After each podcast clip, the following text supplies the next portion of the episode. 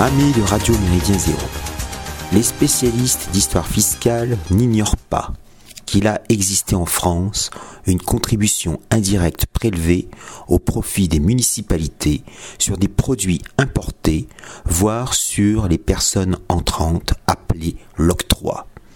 Cette taxe est l'un des facteurs déterminants dans le déclenchement de la Révolution en 1789.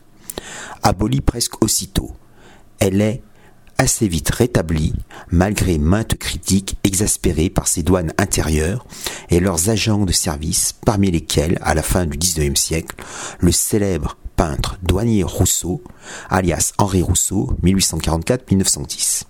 Ses détracteurs l'accusent régulièrement de favoriser la noblesse puis la bourgeoisie, soit les nantis en général. C'est en 1943 que le gouvernement de Pierre Laval supprime définitivement l'octroi la quatrième République met plus longtemps à entériner cette décision. 1948. Sous prétexte climatique de lutter contre la pollution, un octroi 3.0 ressurgit actuellement sous deux aspects pas forcément incompatibles entre eux. Présentes dans toute l'Europe atlantisée, les zones à faible émission, ou ZFE, se font progressivement connaître des Français remplaçant la circulation automobile alternée selon la plaque minéralogique, un chiffre pair circule un jour pair, un chiffre impair un jour impair, en période de très forte pollution atmosphérique. Ce sigle désigne des zones à circulation restreinte qui réservent l'accès dans un périmètre urbain défini aux seuls véhicules les moins polluants. Les premières ZF apparaissent. Est-ce vraiment étonnant? Dès 1995, dans cette antichambre infernale du cosmopolitisme qu'est la Suède. La Grande-Bretagne s'en inspire rapidement. Instaurées par des lois adoptées en 2015 et en 2021, les ZFE s'appliquent aux 45 agglomérations les plus peuplées de l'Hexagone. Pour accéder en centre-ville, le véhicule motorisé doit afficher sur son pare-brise, sous la forme d'une vignette, un certificat de la qualité de l'air nommé selon le degré de pollution produite supposé. Il, existe six niveaux.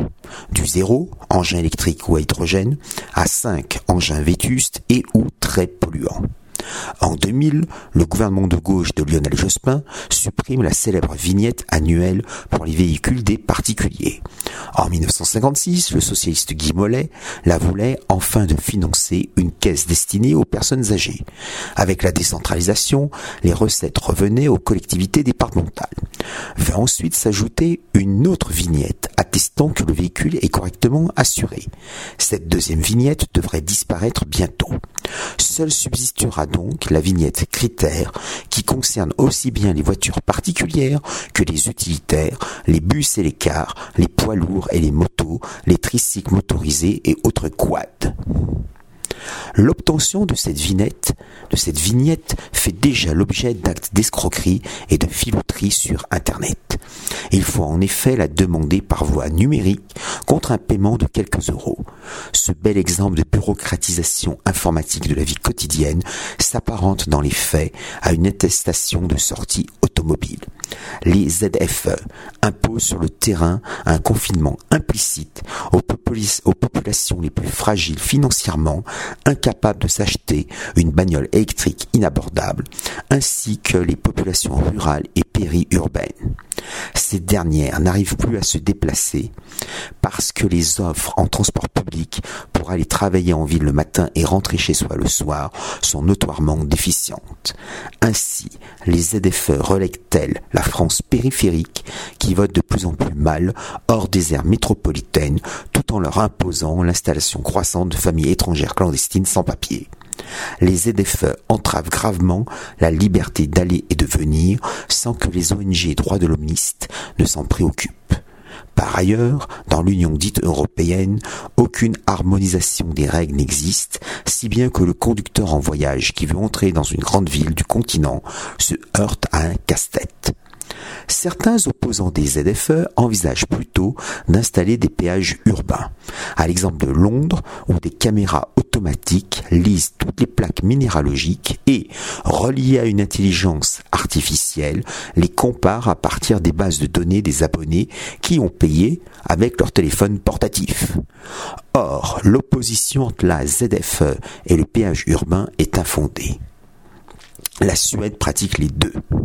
Outre le péage urbain, certains élus réclament des péages sur les routes départementales. L'environnement justifie leur demande.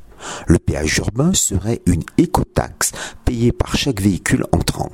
Sa première mouture fut retoquée en 2013 grâce à la saine révolte des bonnets rouges bretons.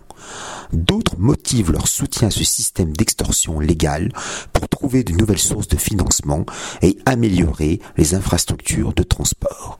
Un troisième groupe soutient que le péage urbain serait une taxe de décongestion urbaine. Les usagers de la route la perte de temps qu'ils font subir aux autres utilisateurs de la route. En dépit des dénégations officielles fréquentes, l'augmentation des caméras de vidéosurveillance ne combat pas l'insécurité grandissante un plus grand nombre de caméras améliore le rendement des verbalisations des conducteurs. En région lyonnaise, un artisan a reçu plusieurs contraventions parce qu'il avait enfreint la zone interdite avec sa vieille camionnette polluante. Plombiers, menuisiers, etc. devront peut-être recourir à la traction hippomobile. Pas certain alors que l'heure des rendez-vous soit respectée. Conscient des conséquences sociales, politiques et économiques dévastatrices à venir, la métropole de Lyon, aux mains des Verts, a décidé, au contraire de Paris et de Montpellier, où les transports en commun deviendront gratuits, de reporter de deux ans la mise en œuvre d'une ZFE fortement restrictive à l'encontre des allégations climato-gauchistes. La supposée fin du monde se confronte sur le terrain au défi bien tangible d'une fin du mois qui tombe dès le 10 ou le 15. Ce n'est pas en ostracisant la majorité de la population qu'on préservera nos milieux naturels. Les contradictions des sociétés occidentales ultralibérales et postmodernistes se révèlent de plus en plus crûment créateurs de zones à forte exclusion sociale, péages urbains et ZFE, constituent dès à présent une véritable bombe à retardement politico-social. Quand explosera-t-elle enfin? Salutations flibustières